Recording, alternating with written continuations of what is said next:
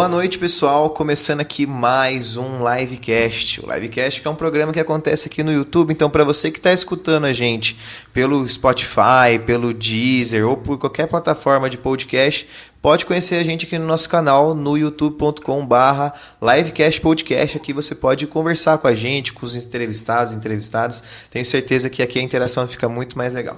É, eu sou Matheus Barbosa, sou apresentador desse programa e comigo de co-host hoje vai estar a Laís. Então, Laís, se apresenta o pessoal aí que está entrando. Oi, gente, boa noite. É, eu sou a Laís, sou estudante de jornalismo e hoje eu estou aqui de co-hosting no livecast com a Eliane.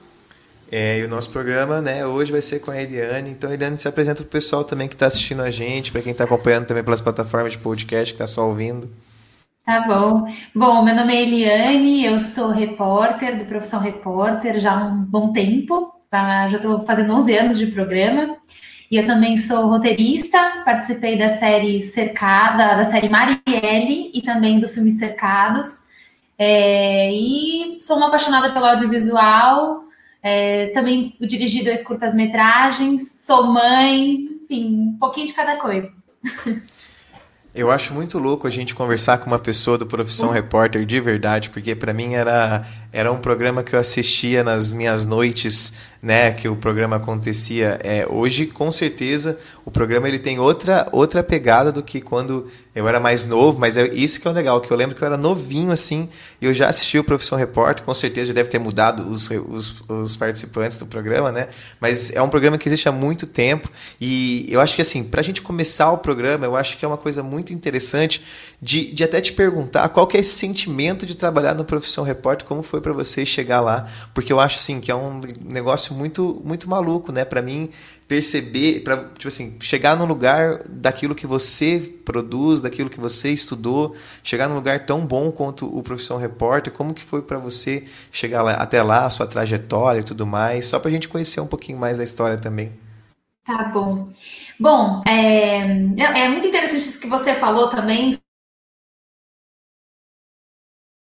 Acho que deu uma travadinha, só um pouquinho.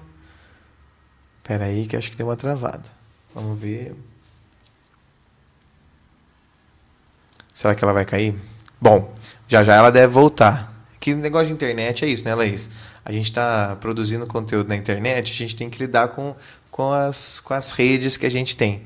Então, deixa eu só dar uma olhadinha ali para ver se está tudo certo. Acho que vocês estão conseguindo ver, pessoal? O pessoal que está aí online, tem bastante pessoas já assistindo a gente. Como é que está aí? Está travado também? Fala com a gente aí nos comentários. E deixe seu like, já vai compartilhando também para as pessoas. Vamos ver.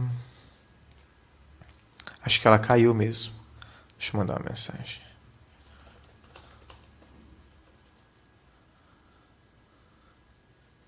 Bom, vamos dar uma esperadinha, porque eu acho que ela deve voltar já já, porque caiu. Só ela está travada, é. Aí ela voltou. Pessoal, voltou. Aê!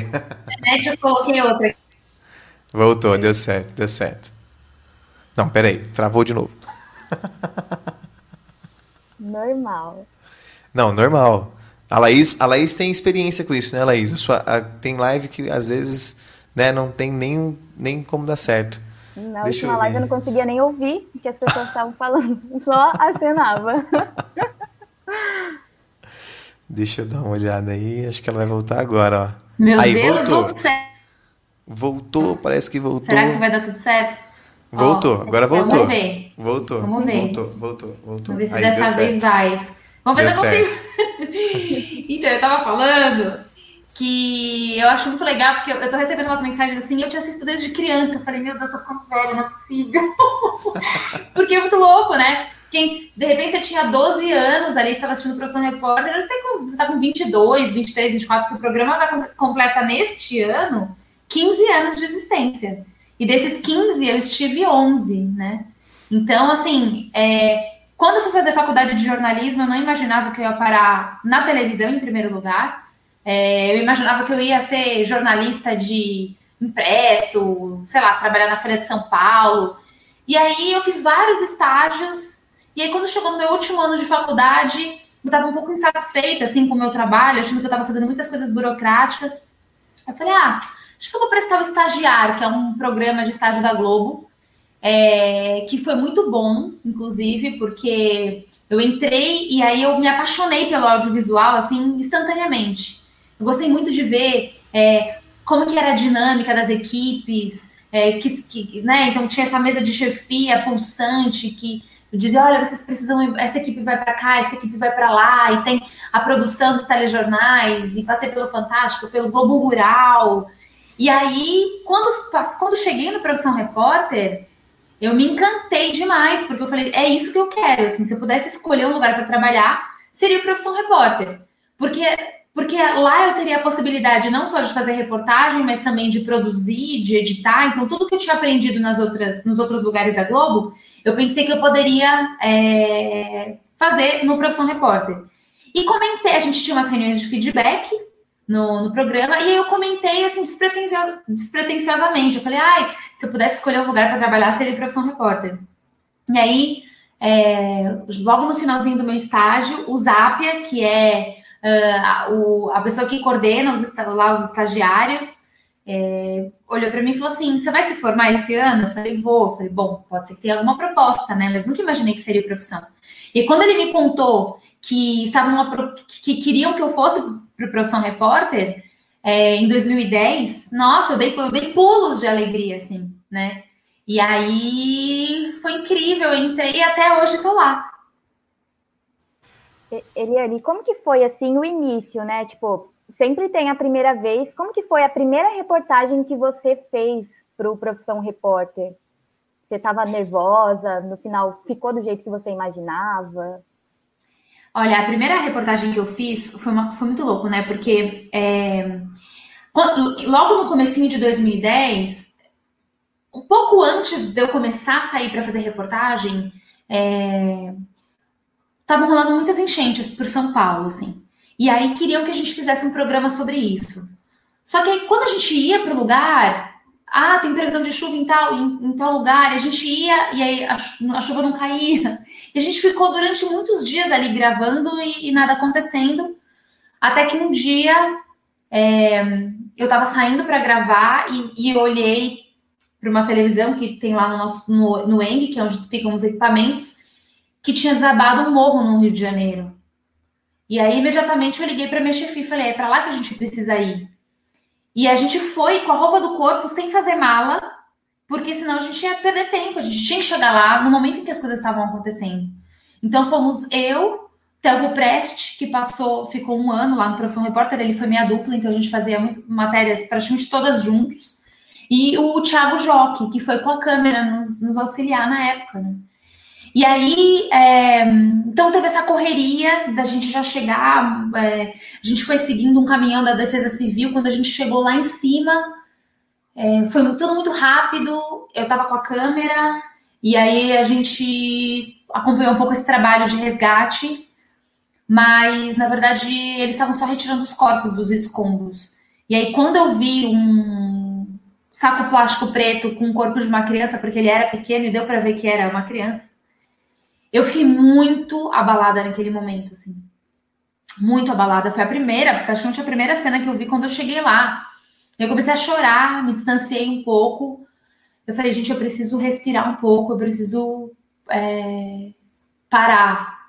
Mas eu falei, não, eu tô aqui por uma missão e eu preciso cumprir essa missão, então eu vou voltar e vou continuar. E aí eu encontrei a Érica, que tinha acabado de perder o marido dela. Na verdade, ela não sabia, o marido dela podia estar ali, e de fato estava. É, ele estava passando de moto bem na hora em que o morro desabou. É, a gente foi para o Morro dos Prazeres, né? Foram dois desabamentos, Morro do Bumba e Morro dos Prazeres. E aí eu encontrei com ela é, no dia seguinte, no IML. Eu estava sozinha com a câmera, porque o Theo e o Thiago foram fazer. É, continuar ali mostrando o resgate, e eu estava sozinha. É, mas assim, gente, eu não sei, quando você tá com uma missão, parece que, sabe, você ativa uma coisa de propósito e eu preciso cumprir essa missão, que a coisa acaba acontecendo, assim. Mas quando eu encontrei a Érica, eu fiquei muito desconfortável de estar com a câmera na, na cara dela num momento tão sensível. Ela tava querendo saber, ela tava tentando identificar o corpo do marido dela, então eu não achei que chegar com uma câmera já ligada e perguntando ia ser de bom tom e, e aí eu é, baixei a câmera, falei para ela, você lembra de mim? Eu estava lá naquele dia, a gente foi conversando e depois que a gente gravou. Assim. É, parece que voltou a travar. Mas que maluco, né? Porque, tipo assim, a hora que ela voltar, a gente, a gente vê como é que vai ser. Mas, cara, imagina, você tá fazendo uma reportagem e aí você encontra um corpo, tá ligado? Tipo assim, tem que ter uma frieza muito grande. O Laís, que tá no, no curso, acho que ela voltou. Voltou, voltou, voltou. Ah lá, agora voltou. Você tá me ouvindo, Eliane?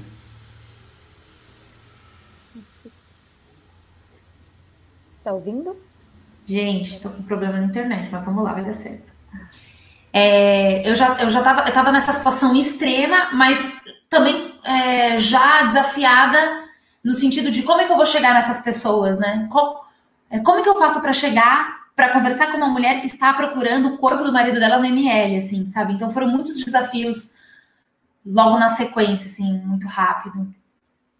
Essa foi a minha primeira reportagem. É, nossa, eu fico, eu fico imaginando, porque assim, cara, é, são situações que não é uma, uma coisa tão simples da gente, da gente viver. E assim, quando você faz um, o seu curso de jornalismo, com certeza você deve. As pessoas devem. Talvez, eu não sei como é que é, porque eu fiz geografia, mas é, não sei se tem um, uma preparação para isso sabe? Tipo assim, vocês duas que são do jornalismo, eu não sei se há uma preparação para falar para vocês, olha, agora vocês estão, vão chegar e vão, vão lidar com o corpo de uma criança que está morta, tá ligado? Tipo assim, como que, como que isso é uma coisa que, assim, eu, eu não consigo ter um, uma, sei lá, parece que não passa minha cabeça ter uma, viver isso de uma forma, tipo, desse, desse jeito, sabe? Ter, ter essa vontade de trabalhar com isso e estar tá ali fazendo o que tem que fazer mesmo e passando por essas coisas, sabe? Então tem que tem que tem que dar um, um prêmio Nobel para você de estar tá mostrando realidades desse Brasilzão, né? Esse negócio de, de viver com essas realidades, né? Tipo, é, eu estava conversando com uma amiga do curso e agora a gente está começando a estagiar. E aí, é, num portal daqui de Londrina mesmo, e a gente estava conversando sobre isso, né? Porque portal normalmente cobre tudo, então cobre acidente, cobre tudo. E a gente estava falando que lá na redação tem um celularzinho, que é um celular que está dentro de vários grupos de, de, de polícia e tudo, que aí mostra o que está acontecendo para chegar a pauta e a gente ir vendo, né? Eu não, não, não tô nessa parte dessa editoria, mas é, essa minha colega ficou. E foi o que ela falou, que, tipo assim, as imagens, eles mandam fotos e fotos, foto normal, tipo, você vê a cena lá, né? E, e ela tava falando que às vezes tem que ser muito firme para você não, não cambalear e não esfriar demais, né? Você vai começar a ver isso e vai começar a virar rotina. Então, eu não sei, Eliane, como que é para você, assim? É, você sente que esfriou um pouco em relação a isso? É, tem vezes que você fica meio cambaleada, vai deitar à noite e lembra do que viu durante o dia, alguma coisa assim? Eu até gosto de contar um episódio aí que aconteceu comigo logo no primeiro ano, quando eu entrei na Globo. É, quando a gente é estagiário, a gente sai com algumas equipes, né? Pelo menos saía naquela época, para acompanhar as reportagens. E aí eu lembro que foi uma coisa parecida, assim, eu estava na porta do IML com uma equipe e muitas pessoas também nessa situação de reconhecer o corpo, muito fragilizadas, vivendo um luto. E eu me lembro que um cinegrafista, eu estava muito abalada e ele percebeu, e um cinegrafista chegou para mim e falou: é, Ah, você está abalada, né? Dá para ver que você está emocionada, mas fica tranquila, porque daqui a pouco isso passa, você vai ver, conforme você for vivendo a tua profissão, né? E assim, ainda bem que não passou. Eu continuo me emocionando sempre.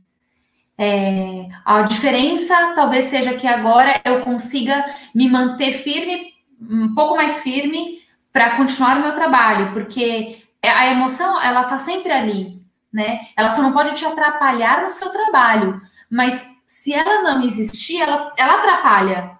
Porque se eu sou uma repórter insensível, se eu sou uma repórter dura, se eu criei uma casca, se nada me toca mais, que tipo de reportagem que eu vou fazer?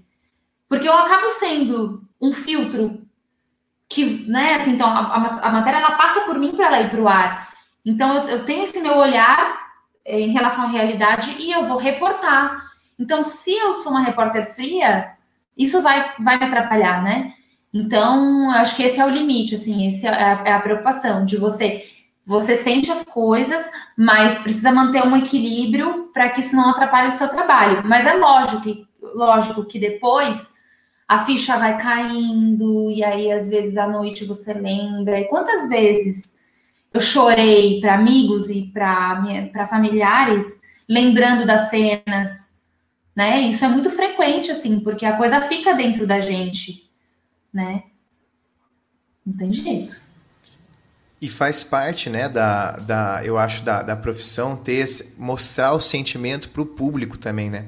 Tipo, eu acho, eu, eu particularmente, quando vejo reportagens, eu sinto muito mais uma reportagem, ela me marca muito mais quando eu vejo o jornalista de fato demonstrando ali o que ele está sentindo também. Muitas vezes a gente viu algumas entrevistas que as pessoas, ou algumas, algumas amostragens assim de, de momentos que os jornalistas eles, eles realmente choram ali, né? Tem as suas as suas vivências, seus sentimentos. Eu acho que isso é muito importante para o público sentir o que está passando por ali também, porque às vezes vocês estão mostrando umas realidades que não estão de fato a olho nu a todo momento para a população, né? Então tem algumas coisas que tem que chegar para a população de fato, e, e, eu acho que esse, esse papel é essencial do jornalista, da jornalista, de mostrar uma realidade que não chega na casa dos, dos, de todos os brasileiros, de todas as pessoas, né? Até não só nacional internacional também, mas eu vejo que, que o nacional ele é muito importante, porque existem coisas dentro do Brasil que muitas pessoas nem sabem que existe,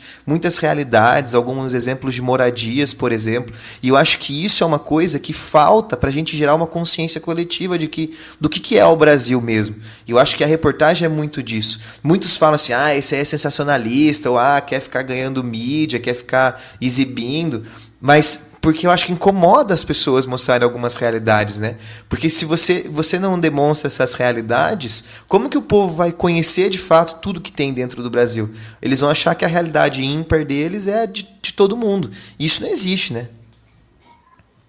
E eu acho também, sabe, que nesse momento em que a gente está agora, é, me parece um momento de muita estridência, assim, ou seja, muita gente querendo dar opinião, todo mundo tem opinião para tudo, né? E eu acho que a reportagem ela é um lugar em que a gente não fica dando a nossa opinião, a gente está mostrando as coisas. E isso é tão precioso, isso é pre... e, e, nesse, nesse universo tão polarizado, né, que muitas vezes é, as discussões acabam ficando um pouco rasas. Você tem muita gritaria, mas pouca profundidade. Né? Quando a gente vai para a sociedade, quando a gente traz para o público mais dados da realidade mesmo, eu acho que você também consegue promover um debate público mais consciente, sabe? Então, é, eu, eu, eu, me sinto muito feliz de, de poder fazer reportagem, porque eu me sinto um pouco, de alguma maneira, na contramão do que está acontecendo agora, sabe? E é muito necessário que a gente continue mostrando as coisas como, como elas são. É o que a gente sempre fala aqui no Livecast. Acho que todos os programas, né, tem isso, os Brasis dentro do Brasil. Mas é basicamente isso, né? Tem muito Brasil dentro do Brasil, completamente diferentes, e a gente não conhece nem metade, né?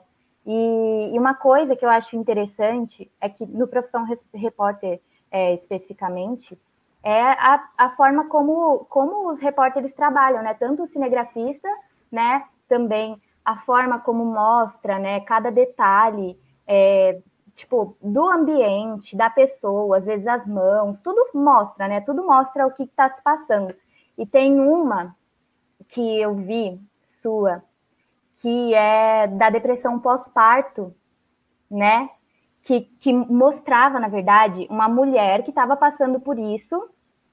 E, tipo, a, a forma como foi mostrado aquilo tipo, evidenciou muito como que é a depressão, né? Não sei a depressão pós-parto, mas mostrou como é a depressão e a forma como ela lidava, né, com o bebezinho lá, tudo.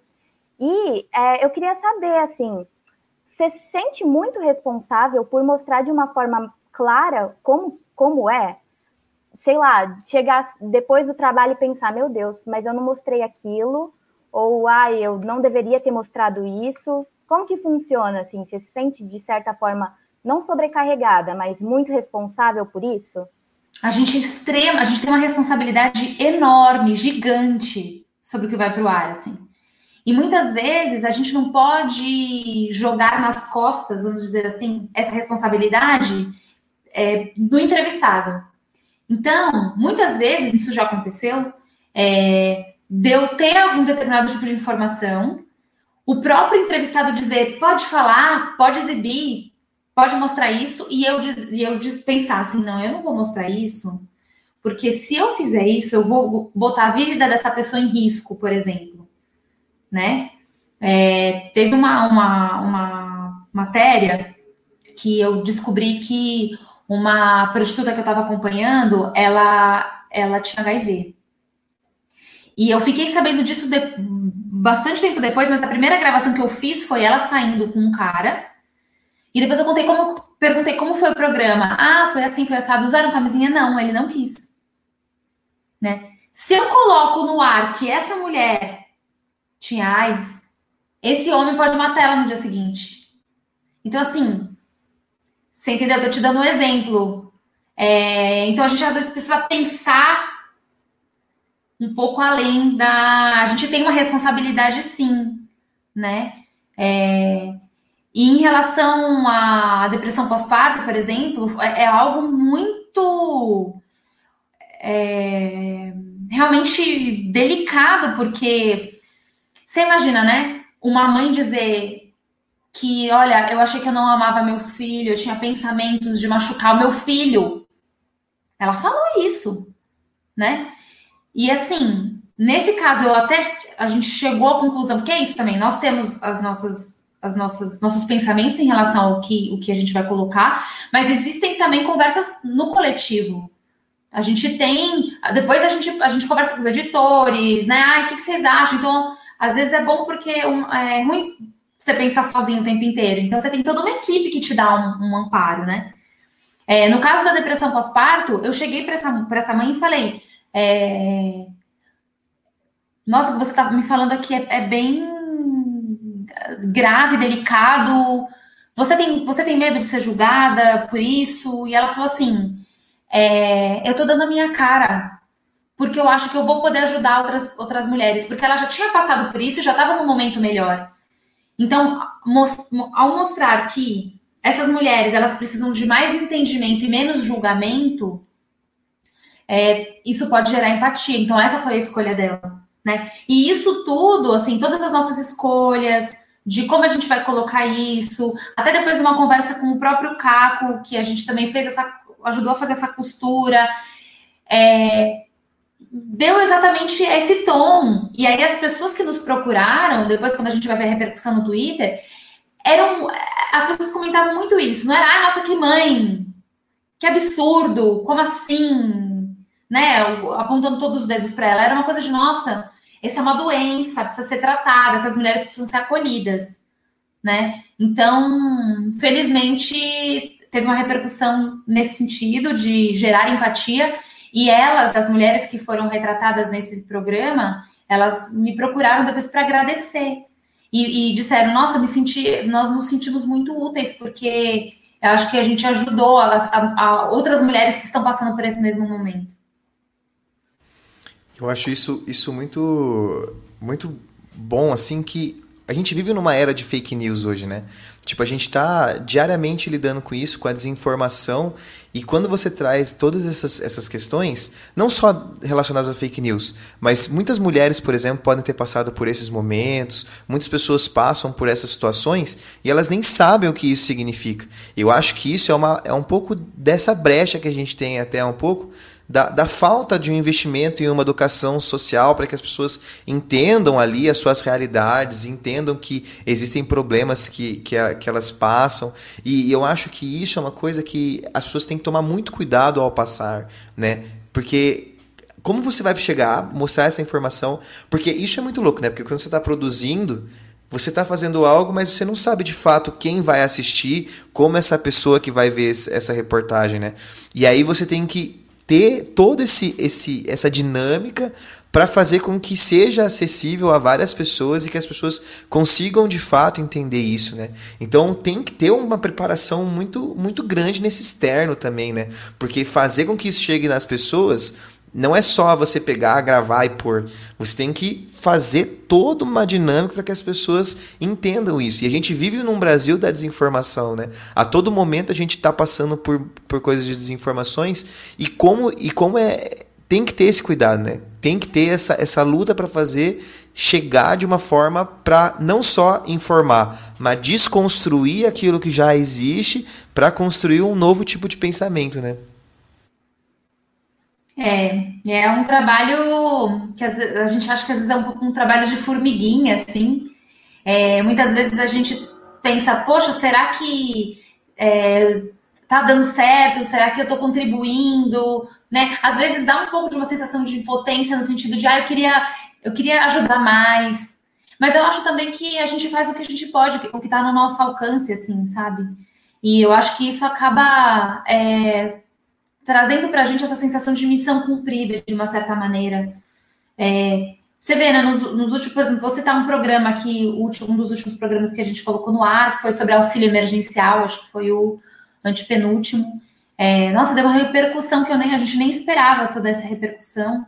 E, e aí é interessante porque a gente consegue agir, acho que em, do, em duas esferas, assim. Então, na esfera é, mais né, micro, então as pessoas que foram retratadas é, as pessoas que estavam assistindo ficaram sensibilizadas ao ver a situação delas e quiseram ajudar.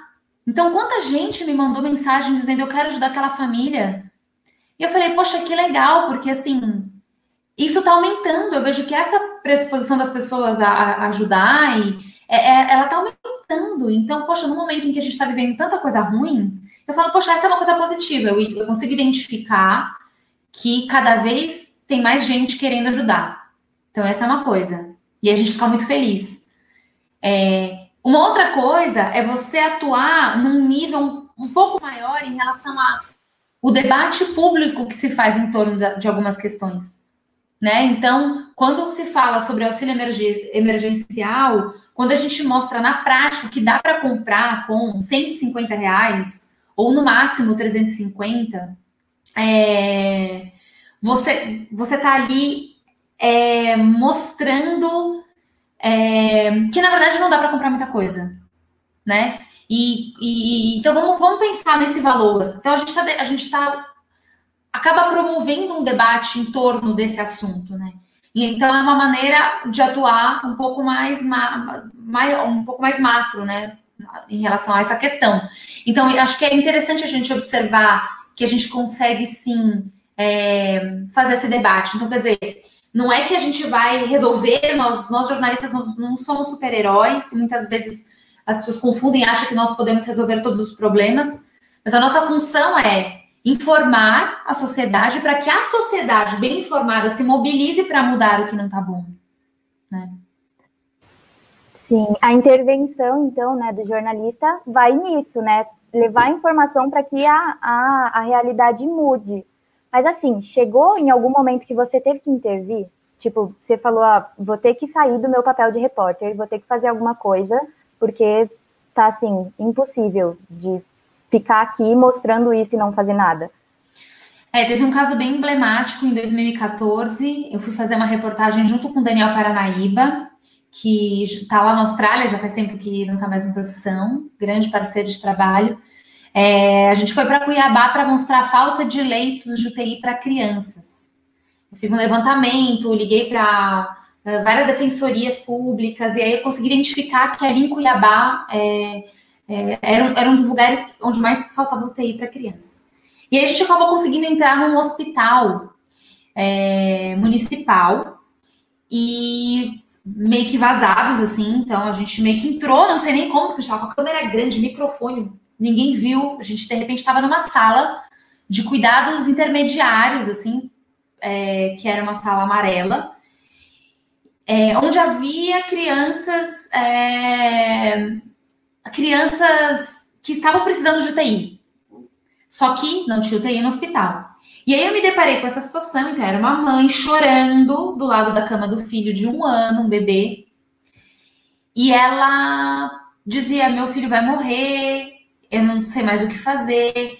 E aí, conversando com as enfermeiras e com os médicos que estavam ali, eu entendi que de fato aquele menino poderia morrer sim, se ele não fosse transferido imediatamente para um leito de UTI. Nesse caso, eu não tinha como ficar ali parada esperando o pior acontecer. Não ia ficar filmando a morte dessa criança, de jeito nenhum.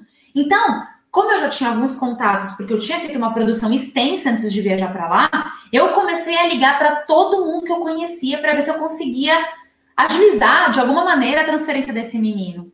E aí, no meio de tudo isso, é, a assessora de imprensa do hospital ficou sabendo que eu estava lá, tentou me tirar de lá. É, e eu não, não arei pé, falei assim: olha, não vou sair daqui enquanto esse menino não for transferido. Ah, vamos chamar o secretário, o secretário municipal de, de, de saúde ele vai te dar uma entrevista, então se você puder sair, eu falei, não vou sair, se ele quiser falar comigo, ele que vem aqui. Eu não ia sair daquela sala. E aí ele foi até lá. Então foi, foi a, o momento em que eu também tive a oportunidade de mostrar para ele o que estava acontecendo. E as médicas também tiveram a oportunidade de confrontá-lo de diversas maneiras. E aí, naquele mesmo dia, o menino foi transferido. Então a gente conseguiu exercer essa pressão positiva, mas estranhamente para um hospital do próprio secretário, é, é, que, que, era da, da família do próprio secretário municipal de saúde, que você vê que as relações são né, esquisitas ali. Esse menino foi transferido e aí, mas na, na, noite, nessa noite a gente recebeu a ligação de que ele não, não aguentou e, e faleceu. Então, assim, é muito triste. Aí é aquela coisa, né? Como que você faz para fazer o seu trabalho diante de uma notícia dessa, né? Você vai em frangalhos, você mas você precisa estar ali minimamente firme o suficiente para poder registrar e para pelo menos dar uma, uma palavra de apoio para aquela família, assim, sabe? A transferência aconteceu, mas foi tarde demais. E esse foi um exemplo de quando eu excedi completamente a minha função de repórter, mas era um caso de vida ou morte, não tinha, não tinha como eu agir de outra maneira, né? Muito, muito bonito, eu acho, esses, esse gesto. Eu acho que lidar com essas realidades, elas, elas acabam fazendo com que você tenha que lidar dessa forma em alguns momentos, né? E, e isso eu acho que faz parte do jornalismo mesmo, ser essa parte mais séria dele, de não só querer captar a imagem para ganhar o, o, a visibilidade, mas nesse momento você deixou de lado um pouco o seu lado jornalista e foi ser os, o ser humano que tem que ser, né? A gente tem que ter essa, essa ideia. Mas uma coisa que eu acho que eu queria conversar com você também era sobre ser roteirista, né, do documentário da Marielle, até tá atrás do seu, do seu, ali no seu cenário, né, a imagem ali do, do da, da série. E, assim, eu acho que é uma coisa que é até, não sei se a gente, a gente pode dizer assim, mas é um assunto bem delicado no Brasil hoje, né, porque a gente lida com uma situação que tá até hoje sem de fato uma resposta judicial, vamos dizer assim, né?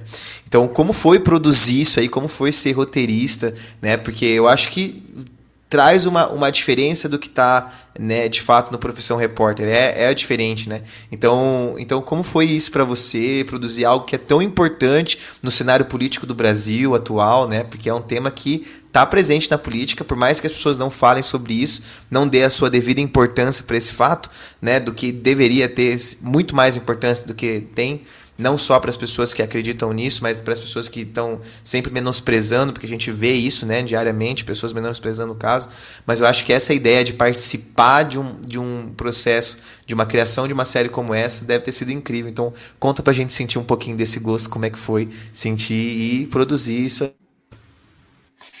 Bom, é, veio esse convite, né, de olha, gostaria, gostaria que você integrasse a equipe é, do primeiro documentário feito pelo jornalismo para o Globoplay. Então, em primeiro lugar, foi essa coisa de realmente você abrir um, um, campo que é desconhecido e totalmente novo. Então a gente não tinha referências, a gente não sabe, não tinha nenhuma outra obra nesse sentido para a gente dizer, não, ah, então esse aqui é o caminho. Então a gente foi meio que desbravando, sabe? Eu tenho muito orgulho de ter feito parte da equipe que fez o primeiro documentário do jornalismo para o Globoplay, né? É, outros, outros documentários já estavam sendo feitos, então, Em Nome de Deus, mas é, é da equipe do entretenimento, é, documentários do esporte, mas assim, do jornalismo foi o primeiro. Então a gente tinha uma coisa muito em aberto, né? Vamos fazer um trabalho sobre Marielle. E no primeiro momento a gente não sabia o que ia ser, a gente não sabia se ia, se ia ser um filme, um longa-metragem, se ia ser uma série, a gente não tinha ideia. Só que conforme a gente foi estudando sobre o caso, conforme a gente foi reunindo material, pensando em quais seriam as gravações, quais seriam as frentes de trabalho, a gente pensou, essa história é tão complexa que é impossível a gente contar isso, até é possível, mas que seria muito melhor se a gente contasse em forma de série, né? Porque a gente tinha basicamente três linhas temporais para tratar. A gente tinha é, a linha da investigação, então a história da investigação, a gente tinha a história de vida da Marielle e a gente tinha o momento presente, que é, ok, vamos fazer um documentário sobre Marielle, então o que, que a gente pode gravar em tempo presente até o momento em que esse documentário vai ao ar? Né? Que tipo de ação a gente pode, a gente pode registrar? Porque é, eu e o Caio Cavicchini, que, que é o diretor, né, a gente veio do Profissão Repórter, então a gente traz essa, essa bagagem muito forte é, do cinema direto, ou seja, do acompanhamento, do taca o rec e vai, sabe assim? É, então a gente, a gente privilegiou essas situações. O que, que a gente pode fazer de acompanhamento, né?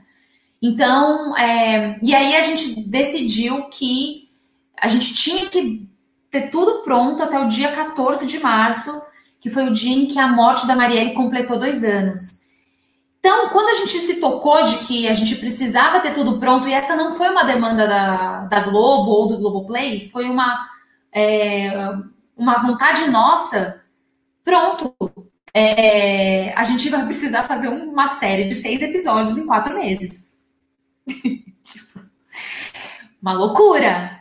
Eu nem sei como isso saiu. Até hoje, assim, eu fico me, eu fico me perguntando, meu Deus, como é, que eu, como é que a gente fez isso, né? Mas eu acho que. E, e assim, é um, é, um, é um jogo de. É um quebra-cabeças muito grande, né? Então, até onde vai o primeiro, até onde vai o segundo. Então, o, o segundo episódio, que é, que é uma sequência, começa com uma sequência é, falando sobre o dia, sobre aquela noite fatídica do dia 14, né? É... E aí, essa, essa sequência era para ser o começo do documentário. Aí depois a gente passou para ser o segundo episódio. Então a gente foi, ao longo do tempo, mexendo essas pecinhas do quebra-cabeça. E eu acho que, assim, é, a gente não conseguiu, infelizmente, avançar muito na investigação. A gente tinha expectativa de que a gente pudesse acompanhar os policiais, que coisas pudessem vir à tona uh, ao longo desses meses, mas praticamente nada aconteceu. E eu acho que isso é muito significativo. E desde que o documentário foi ao ar até agora, pouquíssimo se avançou. A gente continua sem saber quem mandou matar Marielle. A gente não tem mais, mais pistas sobre isso. A coisa ficou parada, entendeu? Isso é muito doloroso, porque é, e é isso que a gente sempre fala sobre Marielle. A gente está falando sobre o assassinato brutal e covarde de uma mulher negra que estava em ascensão. Tudo aquilo que ela representa, né, é, foi destruído naquele momento.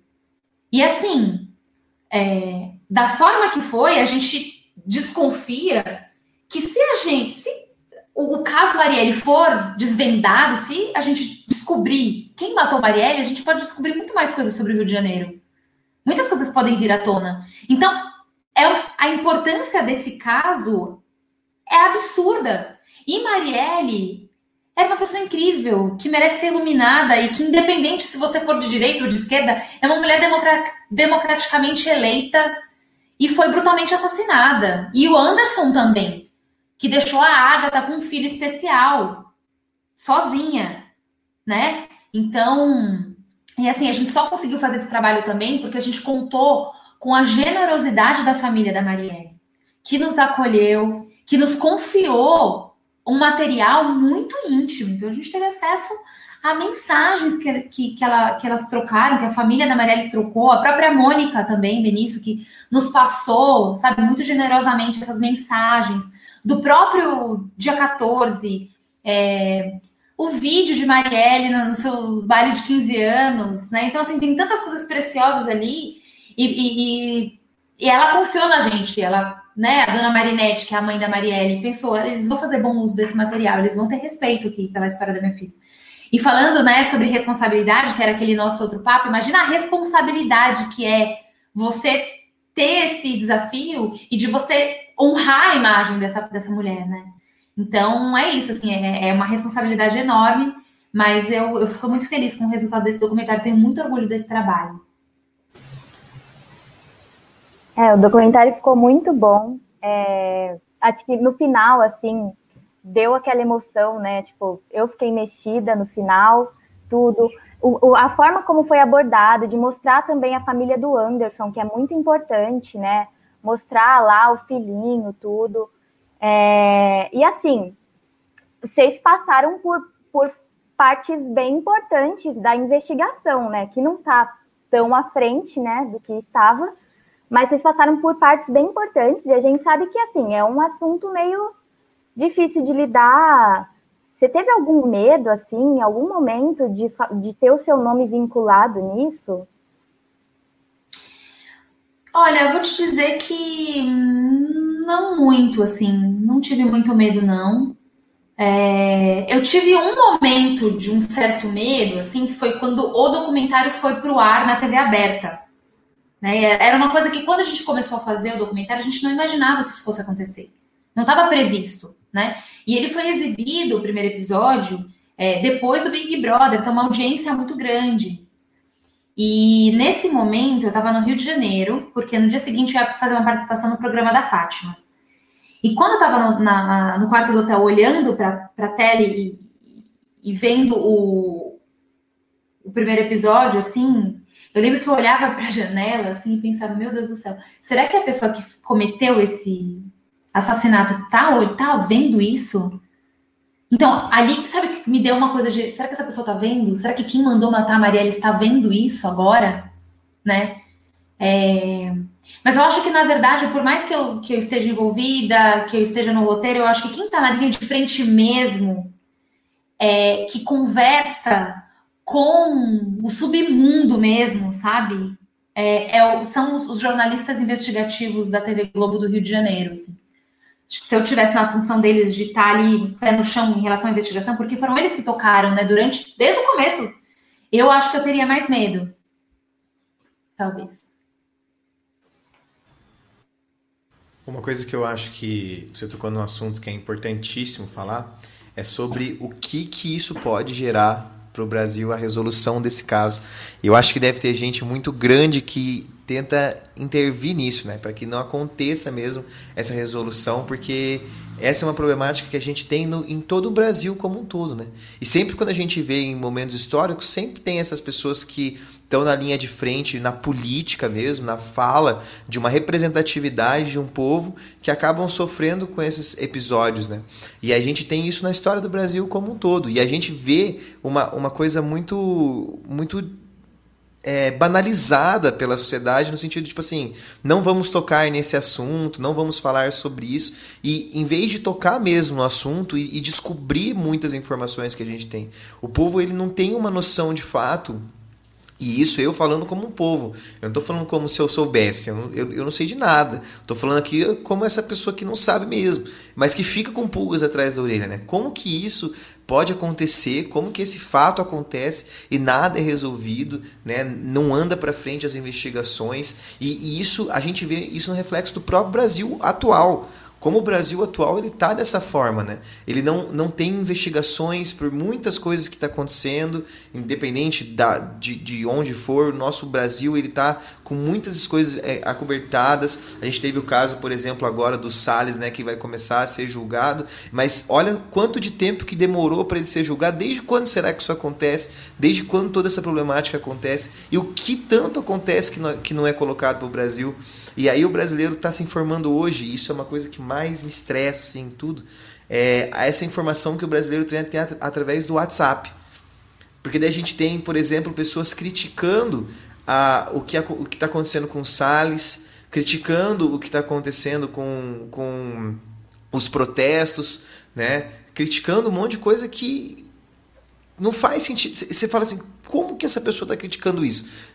Tipo, sério mesmo que você está criticando isso? Eu, eu, fico, eu fico pasmo, assim, com essas realidades que a gente encontra hoje. Eu acho que esse negócio de fake news influencia muito numa questão, né? Até que você participou, Eliane, dos cercados, né? Que é um filme sobre o jornalismo contra o negacionismo na pandemia.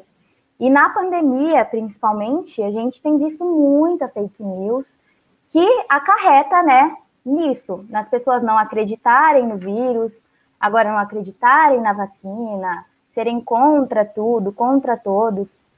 E, e eu acho que o, o, jornalista tem um papel muito importante, mas sobrecarregou demais, né? Porque a gente vê ataque vindo de todos os lados, inclusive o mais alto. Então, eu queria saber, Eliane, como que é, assim, para você lidar com isso, né? Sendo jornalista, é, estando trabalhando na área, nesse momento difícil, nessa era de desinformação, né, que a gente está vivendo, e de ataque à imprensa também. Eu acho que esse é o principal desafio da imprensa hoje. Assim. Como é que a gente faz para competir com o grupo do WhatsApp? Né? Porque a televisão ou o streaming é, é, não são tão capilarizados quanto as mensagens do WhatsApp. Né? Então, assim, elas estão muito mais acessíveis e elas vêm, às vezes, de pessoas que são confiáveis, são da família, é um tio. Quem nunca teve um tio que mandou uma fake news, gente? Todo mundo tem um exemplo na família, entendeu? Então, assim, é... o, que eu, o que eu percebo é que hoje em dia você tem fontes para corroborar qualquer que seja a sua opinião. Então, se você acredita que a Terra é plana, você vai ter um monte, uma, bibliografia, uma bibliografia falando assim com o geógrafo, né? Que você deve ficar revoltado. É, tem muita gente que vai lá, vai mostrar estudo, vai mostrar por A, mas vai ter vídeo no YouTube, né? E eles usam uma linguagem muito sedutora de, de, de, de memes, de simplificar. Então, às vezes, ah, é mais fácil você ir pelo que é mais simples, né? E eu acho que aí a gente tem um problema, mesmo geracional, talvez, e um pouco ali do dilema das redes, para quem assistiu o documentário, né? De que a plataforma ela te leva um pouco para isso, para o instantâneo, para você não se ater um texto, você não tem, você vai tudo muito rápido. Então, assim, você a, a notícia que ela a coisa que simplifica, ela é mais sedutora. Então, acho que isso acontece também, sabe? Então, de que maneira a gente vai lutar contra isso, gente? Eu não sei, eu não tenho essa resposta, mas hoje em dia é o que vem na minha cabeça, que esse é o nosso principal desafio, né? Cercados né? Quem assistiu viu que é aquela luta constante dos jornalistas para tentarem fazer seu próprio seu trabalho, sendo atacados por aqueles né, apoiadores ali do Jair Bolsonaro no cercadinho. É, e muitas vezes são coisas tão óbvias, né? Então você tem lá, acho um dos momentos mais é, interessantes do documentário, pelo menos quando eu vi essa cena, eu falei, para mim essa é a melhor cena do documentário. Então a gente vai criar todo um clima para chegar nela que é um repórter da Folha de São Paulo, Ricardo de la Coleta, que ele olha para o Bolsonaro e fala: o senhor tinha dito que não existia, que o senhor não citou Polícia Federal na reunião ministerial. Por que, que vem na transcrição PF? Aí o Bolsonaro fala: não falei Polícia Federal, falou PFA. Ah, aí começa. Ah, o cara, o cara, né? Então, quer dizer, não, Polícia Federal e PF não é a mesma coisa? Então, assim, e nesse momento, ele fica com os óculos que ele tá usando a máscara, os óculos, os óculos ficam embaçados, assim, e ele fica tirando o óculos para tentar. Acho que é um símbolo muito forte também do que a gente tá vivendo. Tipo, eu não tô acreditando nisso, cara. Eu não tô acreditando, sabe? É, para citar também um exemplo mais recente, nesse ano também eu fui fazer uma reportagem, a gente fez um programa sobre fiscalização no momento mais restritivo da pandemia, então foram três frentes uma repórter acompanhou é, a fiscalização nas praias, uma outra acompanhou, a Clara acompanhou é, a manifestação, a, a, fiscalização nas baladas clandestinas, e eu fui acompanhar os fiscais de Guarulhos, é, que iam multando os comerciantes que estavam funcionando irregularmente. E assim, era realmente bem restritivo, né? Os comerciantes não podiam nem, por exemplo, tem uma sorveteria, não pode vender o picolé na porta, porque ah, isso é takeaway, takeaway não pode. Então os comerciantes ficavam revoltadíssimos, assim. E no primeiro momento, até com a nossa presença, mas a gente explicava que nós não éramos da fiscalização, que a gente estava lá para ouvi-los também. Inclusive, fui na casa de comerciante, ele me mostrou as contas para pagar, e mostrou, quis me abrir a geladeira. É, e aí, no programa, a gente faz essa ponderação. Eu tenho uma conversa com o Caco, eu explico que esses comerciantes eles estão sofrendo também, porque eles não têm acesso a empréstimos, eles estão abandonados pelo, pelas instâncias do governo e tudo mais. Mas mesmo assim, gente, o que, o que, que aconteceu? É, eu fui muito atacada, assim, extremamente atacada no Instagram. Muita gente me xingou. É, eu queria que você perdesse o seu emprego para você saber como é que é. Essa repórter tinha que, tinha que apanhar. Eu vou pegar na porrada, eu vou matar. Então, tipo, tudo isso veio para mim, sabe? É, e depois eu, no dia seguinte, tinha uma galera repostando trechos muito curtos, assim, é, que descontextualizavam toda a matéria, então não mostravam o todo, não mostrava que a gente ouvia os comerciantes, o outro lado, que a gente estava contemplando tudo. E aí, e ainda com frases assim, a jornalista não quer que o povo trabalhe. Então, assim, é, não vou dizer que isso não me deixou chateada, isso me deixou chateada, né? Mas ao mesmo tempo também, né, como lidar não vou arredar pé, vou continuar fazendo o meu trabalho. Entendeu?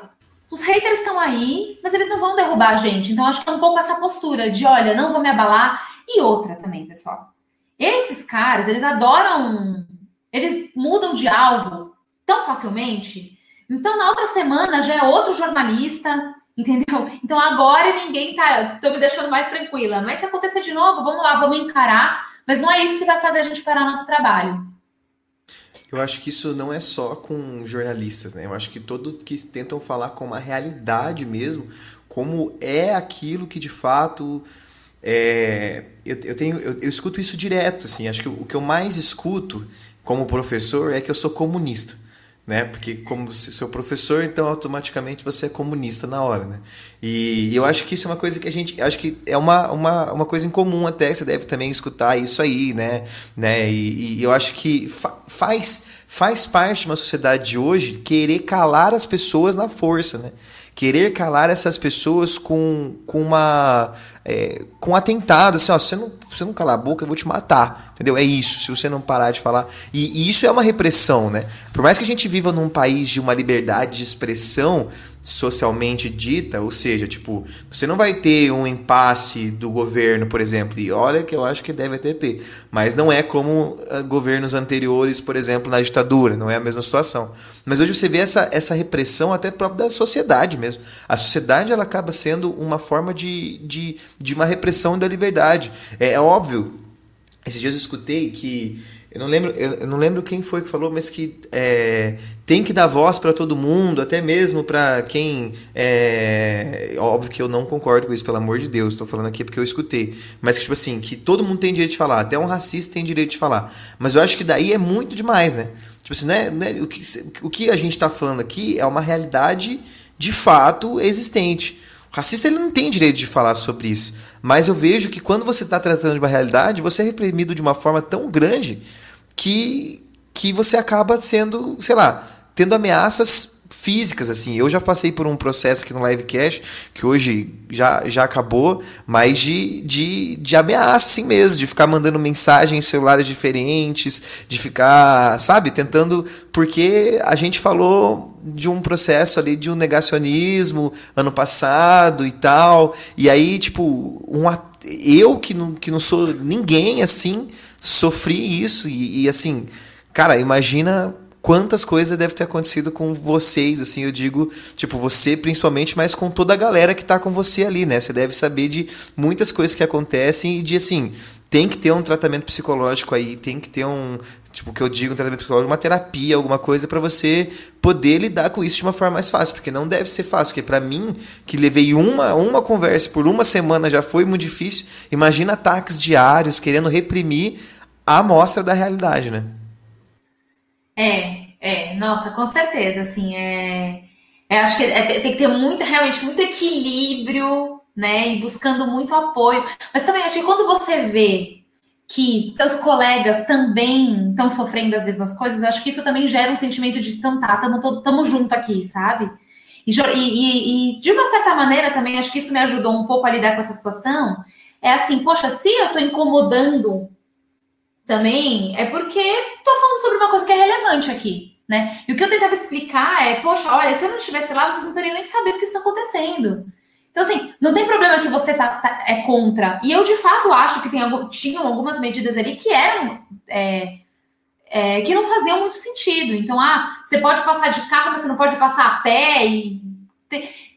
Pô, numa vendinha de, de, um real ali, não tem lugar para estacionar. Então, assim, às vezes também você vê que a pessoa que fez a lei também não, não, não tá ali com o pé no chão na realidade, né?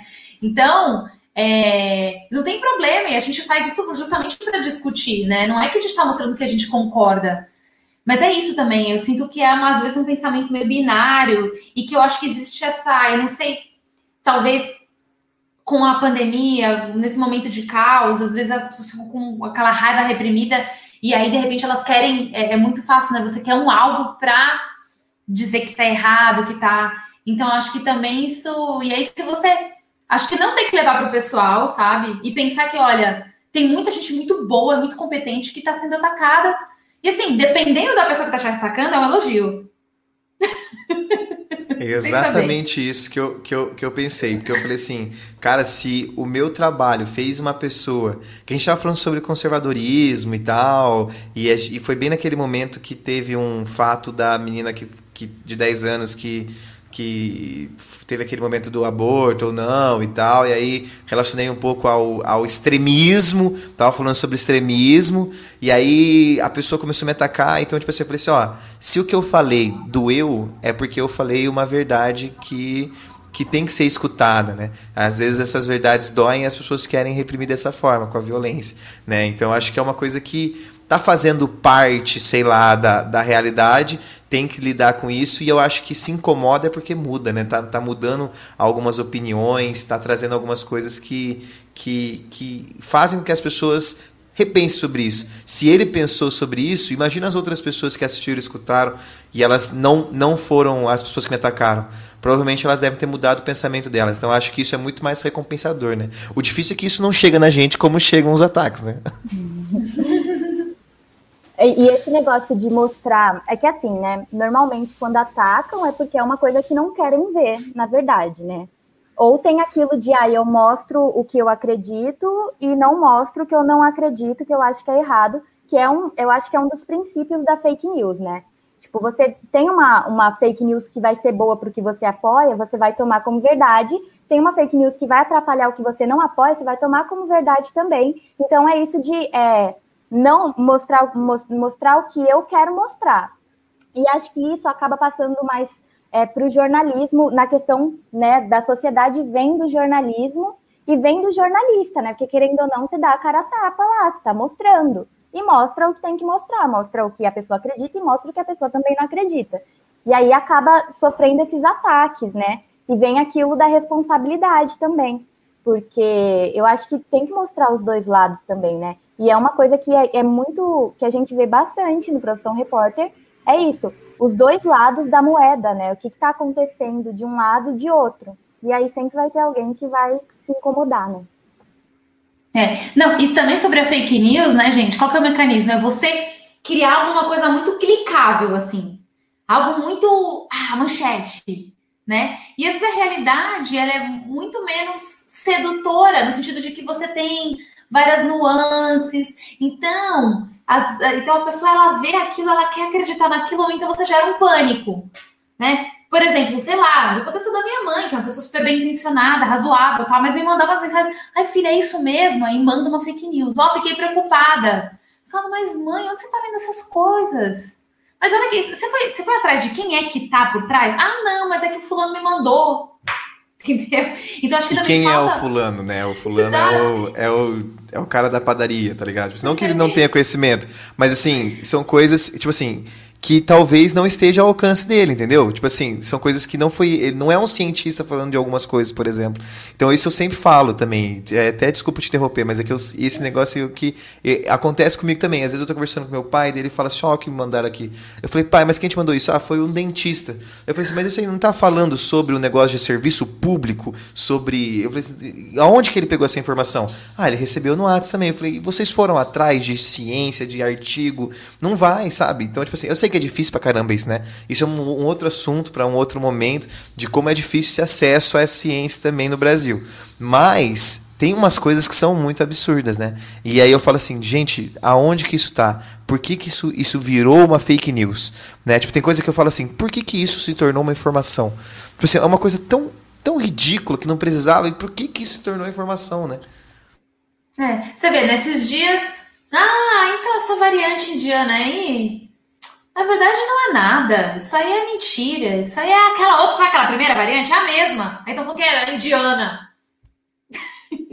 Entendeu? Então você escuta, aí você também, né? Como é que você vai. Como você vai falar, olha, não, veja bem, né? Então, assim, é isso também. Eu acho que. E, e eu acho que isso também acontece. Assim, a realidade, às vezes, ela é tão cruel e tão dura que as pessoas não querem acreditar. Né? Então, no começo uh, da pandemia, foi bem isso né? Então você tá lá, de boa, sem usar máscara, tem o seu churrasco com seus amigos, tá.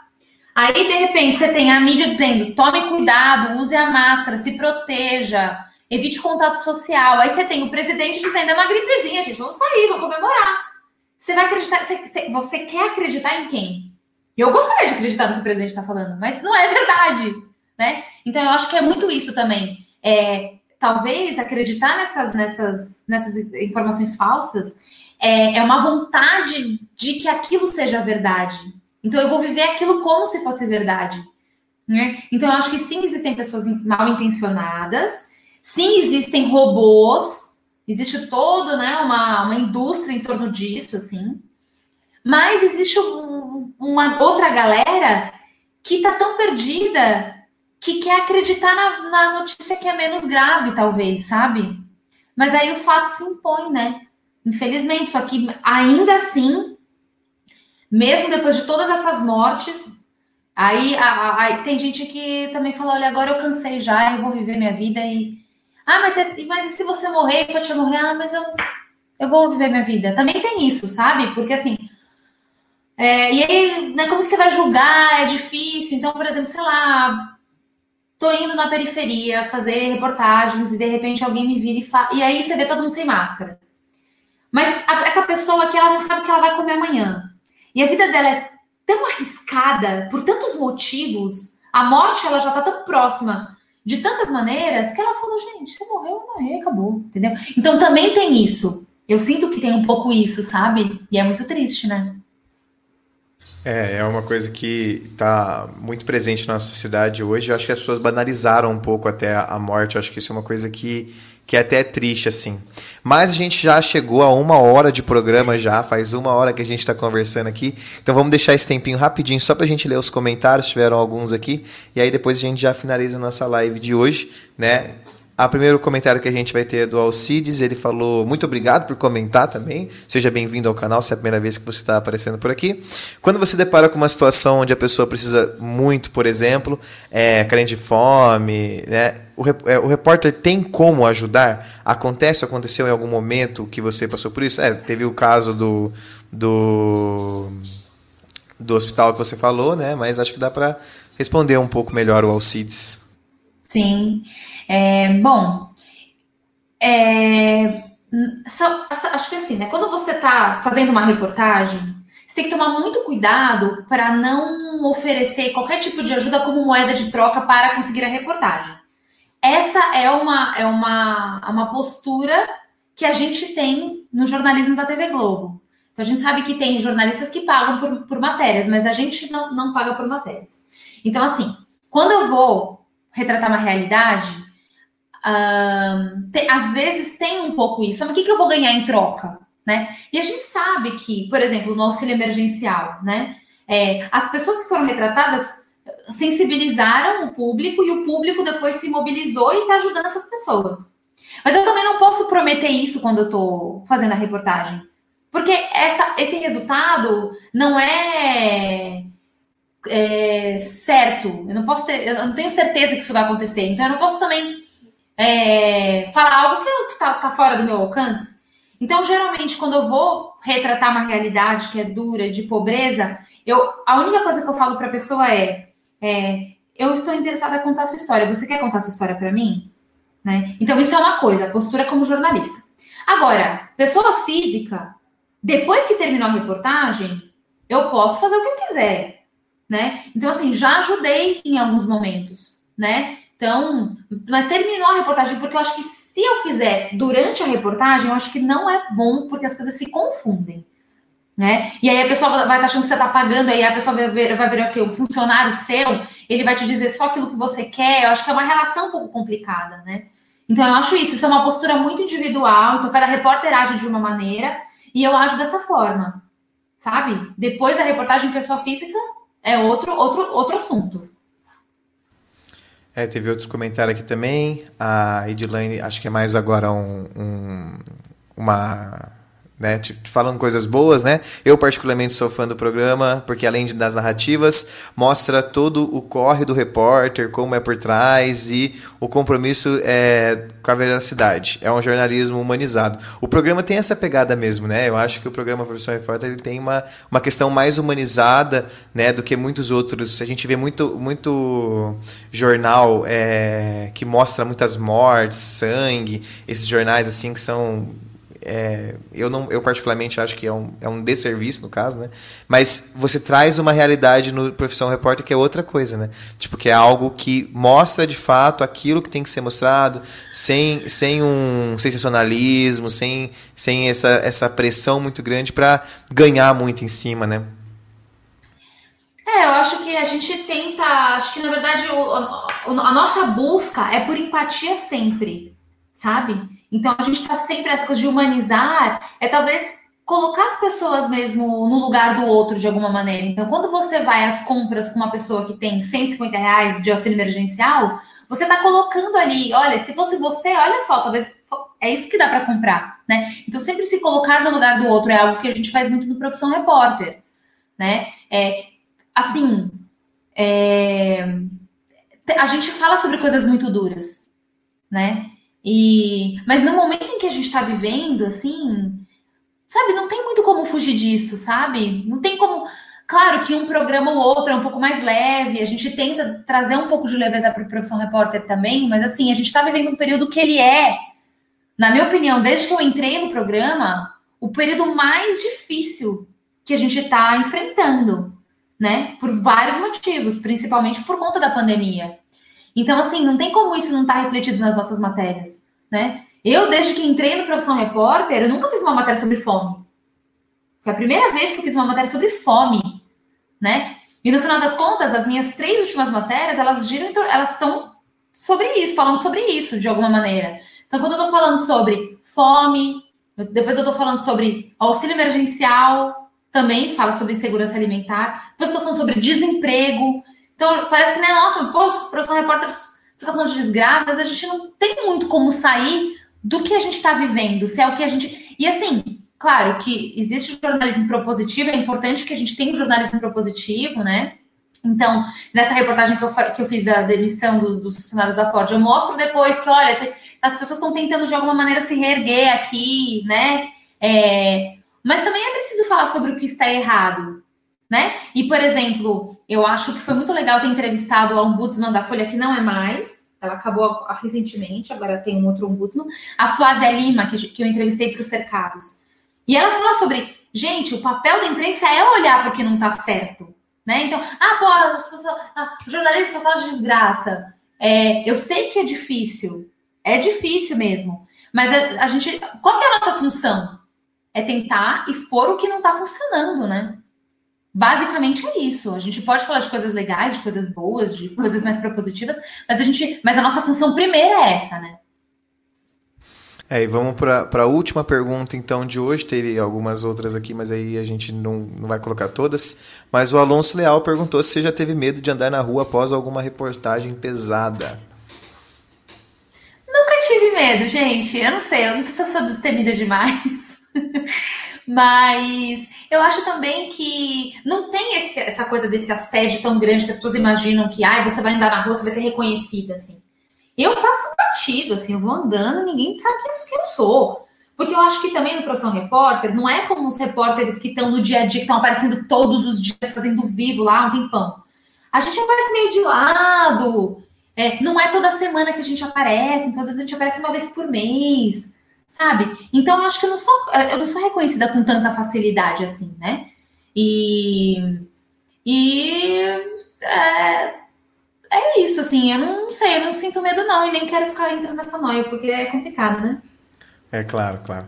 Mas então a gente já está aqui já faz um tempinho. Eu, hoje foi um programa muito gostoso. Eu curti muito o programa de hoje. Então queria agradecer, Diana, por estar aqui com a gente hoje.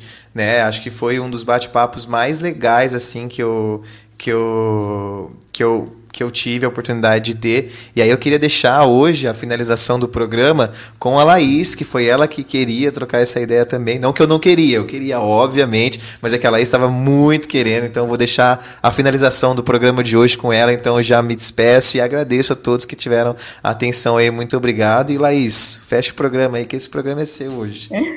É isso, é só agradecer mesmo, Eliana, por ter aceitado o convite, né?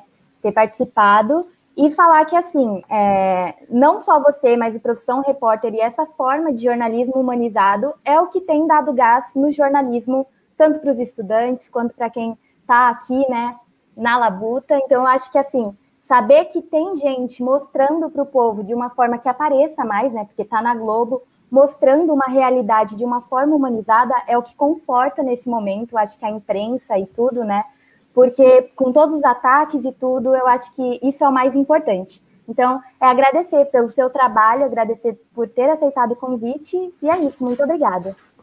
Obrigada, gente, foi um prazer falar com vocês, desejo muito sucesso, e também eu gosto muito de falar sobre o meu trabalho, então foi um prazer enorme estar com vocês essa noite. Então é isso, pessoal. Eu gostaria de agradecer também pela participação, foi muito importante todos os comentários. Então, para você que está escutando a gente pelas plataformas de podcast, vem se inscrever no nosso canal, que a gente sempre tem programas novos. Quinta-feira que vem a gente vai falar um pouco sobre cultura indígena com um professor doutor. Então, acho que vai ser um papo muito gostoso.